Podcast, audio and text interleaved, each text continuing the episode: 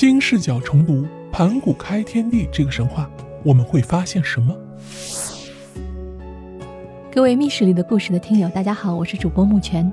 本期呢，我和大家分享的是杜英山先生讲中国史《知行合一五千年》这本书的片段。杜英山先生在他这本书的序言中写道：“读史可以明智，这还停留在术的低层次。我们读中国历史，不仅要明智，更要明心见性。我们必须要知道今日之中国何以是这样，而不是那样。历史中就有答案。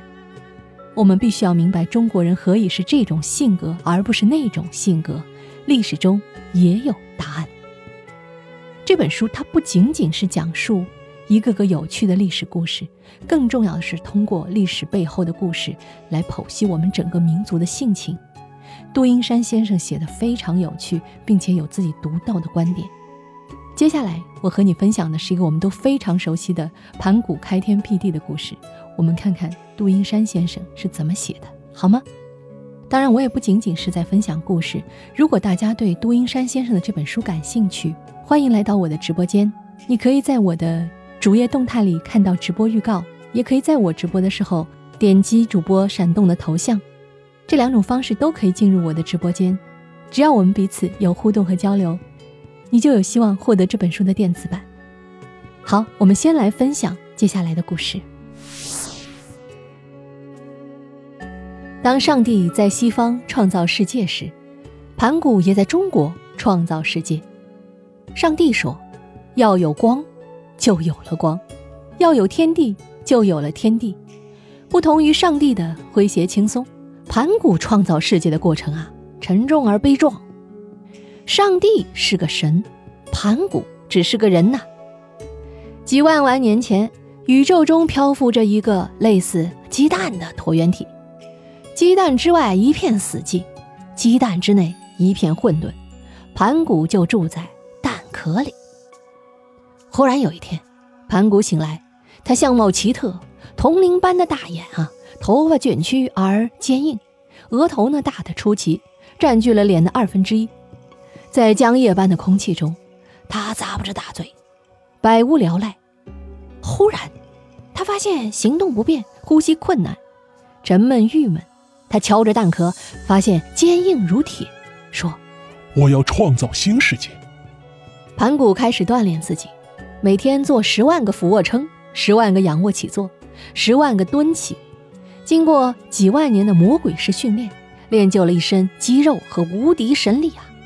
他抠出一块蛋液，打造成斧头，遂开始夜以继日的劈砍鸡蛋。劈砍了几万年后，鸡蛋裂开，蛋清慢慢上升，成了天；蛋黄逐渐下移，成了地。盘古啊，累得虚脱，坐下歇着。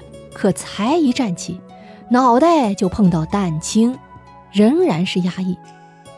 盘古大怒，脚踩着地，手举着天，身体急剧膨胀，大叫一声：“我开！”天被他撑得奇高，地被他踩得奇低，盘古的身躯无限延长，天地也越发广大。做完这件事后。盘古累的呀，五脏俱裂。这位顶天立地的汉子倒在了地上。临终时，他说：“我不能白死啊，我要捐献器官。”于是，他把眼睛挖出，扔到天上。一颗扔得很远，于是成了月亮；一颗扔得很近，于是成了太阳。盘古在呼出最后一口气后啊，死掉。但其尸体却创造了万物。他嘴里呼出的气变成了春风和天空中的云雾，声音变成了天空中的雷霆，千万缕头发变成了满天星斗，鲜血变成了江河湖海，肌肉变成了千里沃野，骨骼变成了树木花草，经脉变成了道路，牙齿变成了石头和金属，脊髓变成了明亮的珍珠。他身上的寄生虫，比如狮子啊、跳蚤啊，你们猜变成了什么？变成了人类。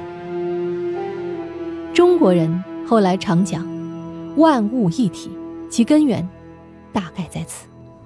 天地万物，包括人类，都是同一来源，也就是盘古。盘古创世纪至此结束，他用力量创造了天地，用生命创造了万物。中国的传说故事很多，神话故事却少得可怜。与其他民族的神话不同，中华民族神话的主角往往都是人，而不是神。我们千万不能小看神话呀，因为神话是一个民族隐藏在内心深处的梦想与期望，它是整个民族的梦。盘古开天地这个神话告诉我们。世界和万物不是由神创造的，而是由人创造的。世界不是神话的世界，而是人化的世界。人才是宇宙的主宰者。我们不需要任何神灵的护佑，我们只靠人，靠自己。所以，中华民族有世界上其他民族所没有的东西，什么呢？人文精神。当然。由于我们认为世界和万物都是由人创造的，所以我们也就没有其他民族的宗教信仰。好，刚才大家听到的呢，是来自杜英山讲中国史啊，《知行合一五千年》这本书第一章节里关于盘古创世纪的故事啊。虽然盘古的故事我们从小就知道，对吧？但是杜英山的笔触和他的见解，尤其是最后那段话，比如说。